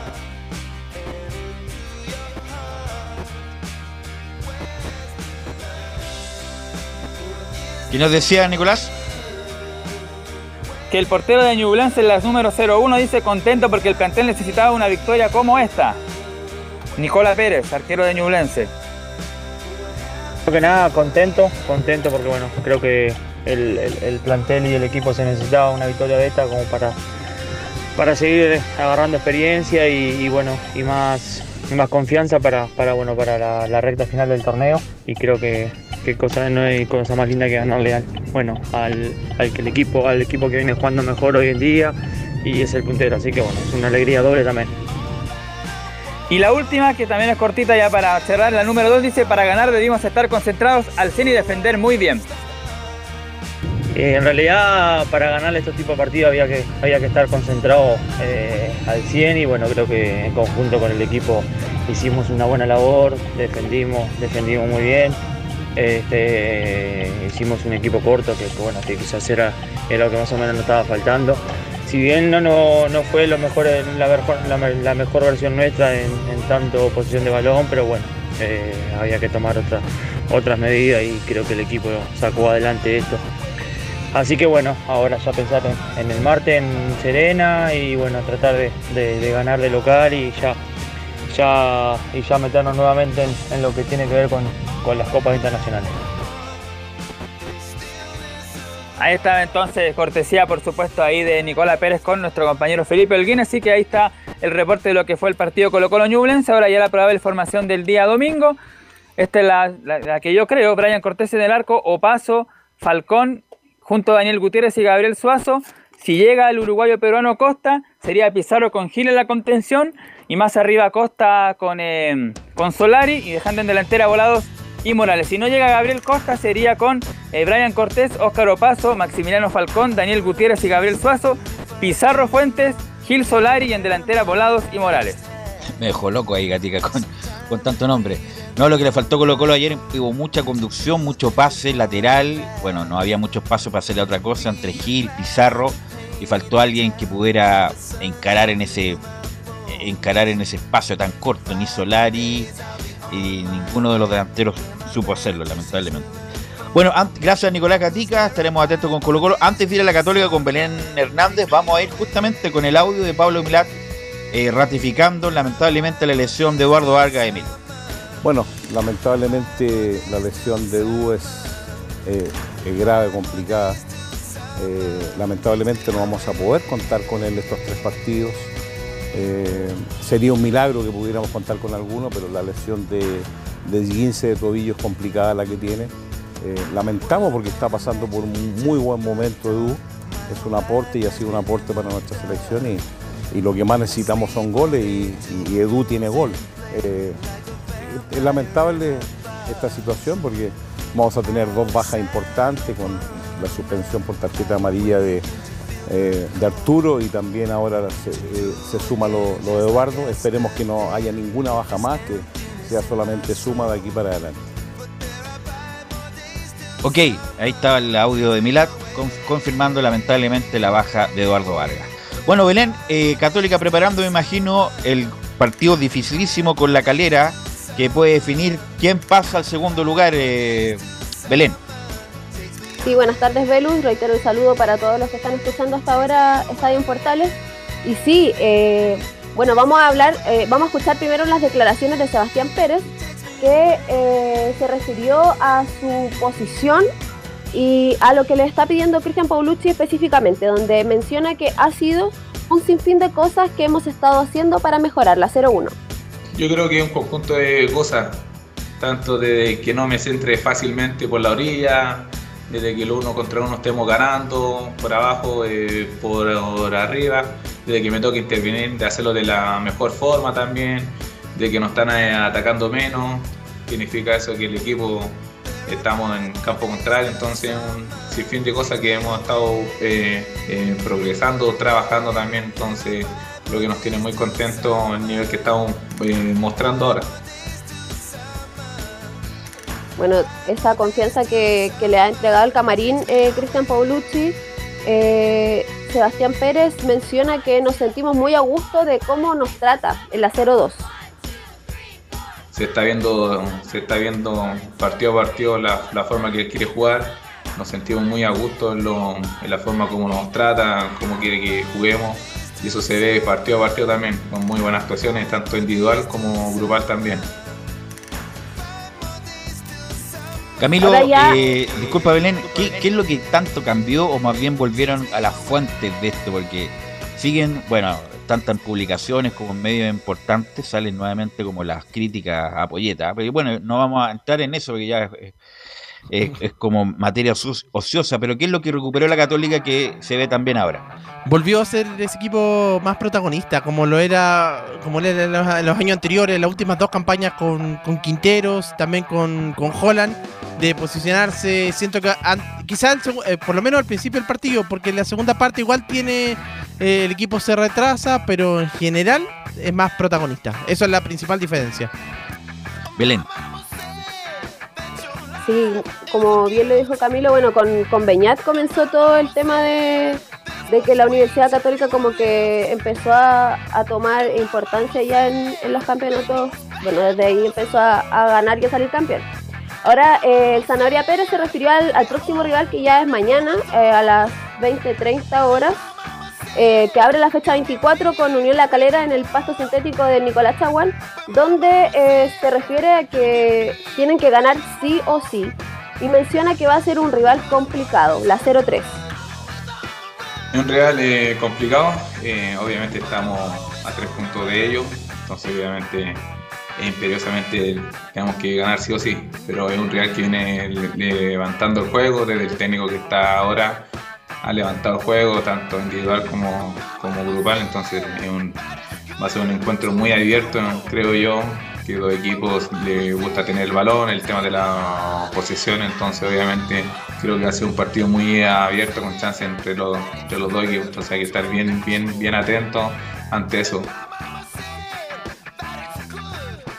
Bueno, así como la franja ha ganado estos últimos tres encuentros, estos tres últimos encuentros consecutivos, la calera también viene en alza y también ha ganado los últimos tres duelos frente al Audax, que dio vuelta el, el partido. Eh, hay que recordar eso, que iban perdiendo, si no me equivoco, 2 a 0 y lo ganaron por 3 a 2. También vencieron a Higgins y ahora último a Deportes Antofagasta, que ganaron por 3 a 1. En el último enfrentamiento entre Unión La Calera y Universidad Católica, que fue en San Carlos, que fue ya este torneo en la fecha 7, eh, los Cruzados vencieron por 3 a 0 a, a La Calera, pero ya era en su estadio, sin, sin cancha sintética, como bien digo, eh, con un doblete de Diego Valencia y de Valver Huerta. Ahora voy a pasar a Sí. revisar la posible formación Belu, no sé si te parece. Vamos, vamos, vamos, vamos.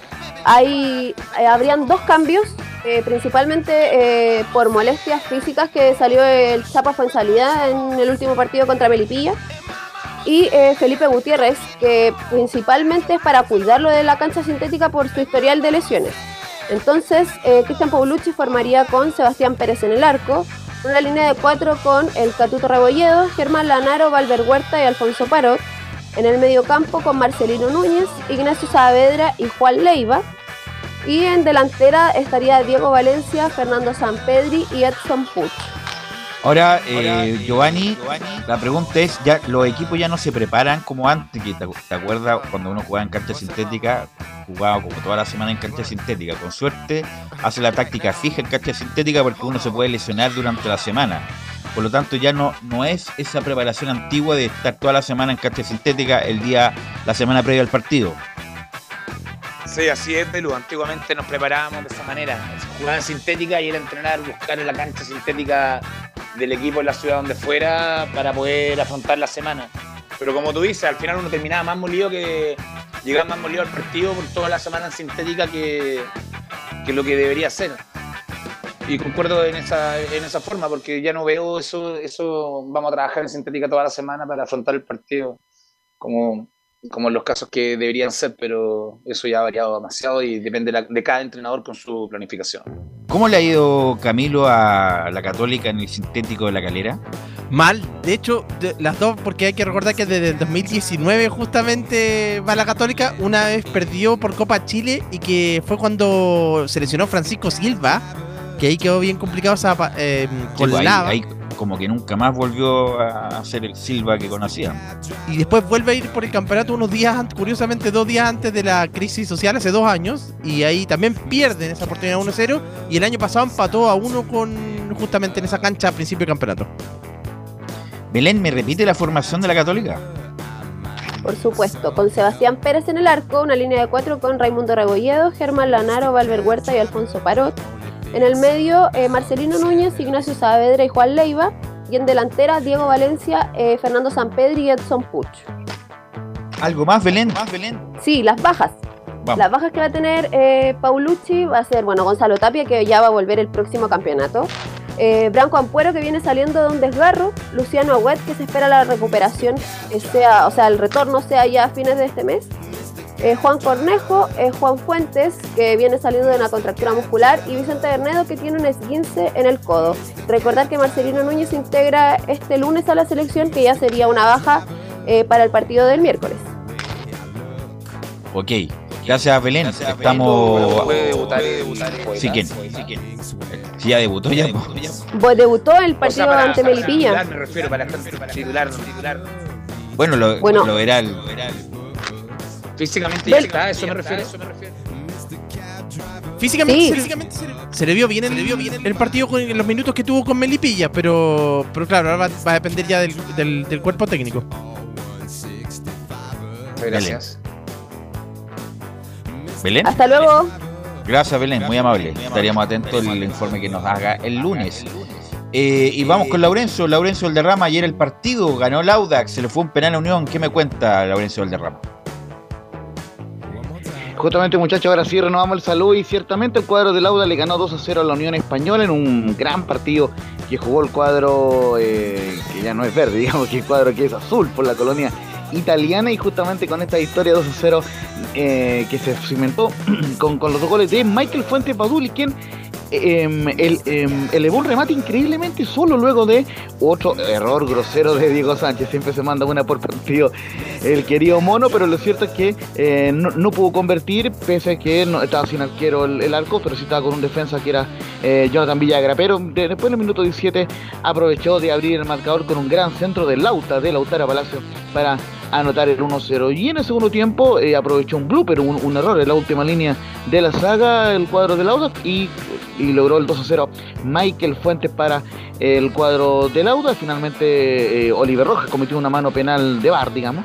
Pero el portero Joaquín Muñoz se consolidó como, se consolidó como uno de los mejores arqueros del campeonato. Ojo con eso, uno de los tres menos batidos del campeonato. Le tapó el penal a Cristian Palacios y finalmente lo termina ganando 2 a 0. Ojo con las fojas, el clásico 150 el- entre Unión y Autax.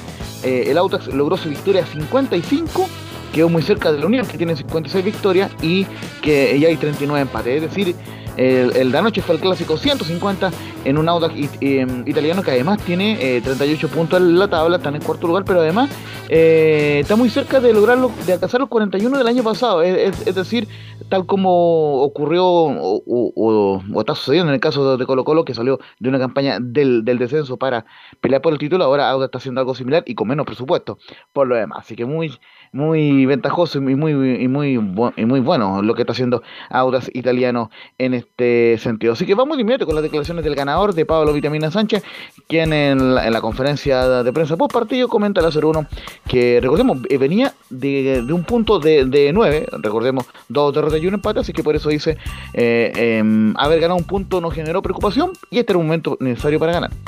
Sí, nosotros el análisis que, que- que usted nos hace lo teníamos claro, el hecho de un punto de 9 a nosotros nos había generado un pequeño grado de preocupación era un momento muy propicio hoy para sacarlo adelante. Primero porque había perdido el Colo, porque había ganado eh, Calera y Católica, como lo dije antes, porque es un clásico y, y- y porque era, era necesario para, para nuestra propia autoestima, porque probablemente el hecho de haber sacado uno de nueve muchas veces uno lo hace dudar de sus capacidades y había que salir adelante y, y mostrar que, mostrarnos nosotros que podíamos. Por eso estamos súper súper contentos y valoramos mucho el triunfo de hoy Y justamente vamos a ir inmediato, como estamos hablando ya de a poquito entrando al contexto selección. En la número 03 nuevamente le preguntan a Vitamina Sánchez por Joaquín Montesino, que recordemos, ojo con esto, además de, lo- de los seis goles que tiene marcado en el Campeonato Nacional, es el máximo goleador del Auda, el día de ayer completó su quinta asistencia. Así que estaba en un gran momento Joaquín Montesino y justamente la 03 dice que Joaquín Montesino está pasando un buen, muy, buen momento y él quiere jugar en la roja. Joaquín hoy está pasando un momento muy bueno. Eh, está, él quiere, él quiere jugar en la selección. Y yo el otro día comentaba que a mí me cuesta eh, ser un poco objetivo porque tengo un aprecio muy grande y es mi jugador y nosotros no estamos acostumbrados en el Audax a tener jugadores en, en la selección últimamente. Entonces, para nosotros sería un placer. Eh, yo creo que le puede dar todo ese empuje y esa... Él es un jugador que contagia permanentemente y, y eso podría ser un aporte. Pero claro, eh, entiendo también que, que- que- que hay- que hay- puede haber otro gusto futbolístico o que el entrenador de la selección puede, pre- puede creer que aún no es el momento. Eh, muchachos. Así como tú bien dices, yo vi el compacto nomás, los errores del Mono Sánchez que ya nos tiene acostumbrados. Eh, y lo de Bastián Yáñez, eh, eh, Laurencio, que está bien, ganó bien Audax, está encaramado arriba, gran campaña, gran campaña de Audax. Pero queda la preocupación de Yáñez que estaba nominado a la selección y ayer fue reemplazado por eh, Galdame, Laurencio. Justamente entró el chileno mexicano Benjamín Galdame. Recordemos que él eh, de- debería jugar próximamente por la selección juvenil de México. Así que bueno, hay un tema también a, ir retomando próximamente. Pero justamente en los 02 habla el técnico César Bravo que mm, Bastián sintió una contractura y se le apretó el gemelo. Por eso no lo quisimos arriesgar. No, bueno, él, él sintió una contractura, se le apretó el- parte del gemelo y eh, no arriesgar tenía mucha molestia, así que no, preferimos no arriesgar, no sé, vamos a la evolución que tenga de aquí a mañana y tampoco vamos a exponer al jugador a que se nos pueda resentir. Hay que recordar que Bastián ha sido uno de los jugadores, junto con Víctor, que han tenido la mayor carga de partido y Villagra eh, anterior y entonces también era- se puede producir esa, esa pequeña lesión o esa pequeña sobrecarga que ha tenido jugador. Y justamente también eh, analizó este partido César Bravo y dice que la 0-1, que fue una noche amarga, no nos salió nada y lo de Bastián también nos complicó. Bueno, buenas noches. Sí, como dice usted, no, fue una noche mala, amarga. No nos salió nada, no pudimos complementarlo dentro del campo de juego. La lesión de Bastián también nos complicó. El gusto fue cuando íbamos saliendo y, y se viene todo. Una noche negra donde no nos pudimos acoplar en el juego, tuvimos errores defensivos bastante groseros y, y que se la hicimos, le hicimos muy fácil, sabiendo igual incluso se la hicimos muy fácil a Auda y además de, de, haberle cedido el control del juego, nosotros no pudimos asociar, no pudimos mostrar el juego y la cohesión que nosotros teníamos dentro del medio campo a través de las acciones, la circulación y, y llegar con claridad el, arco rival. Tuvimos muy pocas ocasiones de gol, llegamos, profundizamos demasiado poco y cuando nosotros podíamos generar perdíamos el balón bastante rápido y, se la cedíamos a los italianos no ataca. Esa fue la autocrítica, muchachos, de César Bravo en la Unión Española, que ojo, ya tiene que lavarse rápido la cara, digamos, y reponerse rápido de esta derrota, porque el domingo recibe a O'Higgins de Rancagua, transmisión de Portales Digital, ojo, un tren programático muy lindo en esa jornada. Los tres partidos de- del domingo serán transmitidos por Portales Digital, y uno de ellos, Unión Española ante O'Higgins, 20, 30 horas en el Estadio de Santa Laura, eh, en el, en el cuadro de la Unión. Eh, recordemos que la Unión quedó sexta con 33 puntos, todavía en zona de Copa Sudamericana, pero lejos del Audax que ya se, se consolidó en el cuarto lugar por diferencia de goles. Eh, está con 38 igual que la Católica, pero tiene menos goles convertidos eh, en relación a la Católica. Así que cuarto con 38 puntos y ojo, está a 5 de Colo Colo, entonces eh, en ningún caso ha perdido la opción del título, ni mucho menos el cuadro del Audax italiano, que visitará el lunes a las 11 de la mañana, lindo horario gracias a NFP, visitará a Cobresal en el Estadio del Cobre de El Salvador. Interesante visita para el cuadro del Audax italiano. Eh, y, y- y lógicamente muy, muy breve el tema del Audax italiano, o sea, el, el de Palestino, que justamente recibirá a Colo Colo el día domingo. Ha estado muy hermética la semana de, de, de Pato. Recordemos que, em, si bien es cierto, viene de un empate de Cochipato, pero sigue cerca de la zona de, de promoción. Así que el cuadro de Palestino eh, ha- ha estado muy eh, muy alejado de los medios de la prensa. De hecho, un- un- eh, como dato, re- recién eh, han nombrado a su jefe de, prensa que estará debutando después del partido ante Colo Colo. Así que bueno, eh, eh, ahí, todavía están arreglando muchas cosas en Palestino. Está dos, eh, dos puntos sobre la zona de, de promoción y cuatro sobre la zona de descenso el cuadro de Palestino. Que bueno, como novedad, entre comillas, está el hecho de que no va a contar con César Cortés, que está suspendido por expulsión y que eh, ciertamente eh, está en duda el retorno de Luis Jiménez, recordamos que también está convocado a la Roja, así que eh, son las novedades de un palestino que en, en el resto de la formación más o menos se mantiene lo mismo que empató ante Huachipato, así que eh, el palestino busca recibir a Colo Colo e intentar sorprender al cuadro albo como no lo hizo Copa Chile, buscará intentar hacerlo este día domingo 15.30 en el estadio de la Cisterna, también transmisión de Portal Digital. Ok, gracias Lorenzo, muy amable. ¿Algo más, muchachos? Eh, Giovanni y Por Camilo para terminar. No, bueno, mencionar Velus lo- la- las victorias de los equipos nacionales en, en la Europa League, que fue buen, buen, buena semana, el Valle Leverkusen con Charles Aranguis, el Real Betis, el Betis sin, sin Claudio Bravo y el Mónaco con eh, Maripán. Ok, muchas gracias Giovanni, que tenga muy buen fin de semana. Velus igualmente, igualmente a todo el equipo y nos estamos escuchando el fin de semana en, lo- en los partidos de fútbol. Gracias a, lo que- a todos los que participaron hoy. Eh, nos escuchamos durante las transmisiones del fin de semana y Estadio en Portales Central vuelve el lunes a las 13.30 horas. Gracias Emilio por la puesta en el aire. Que tengan muy buenas tardes.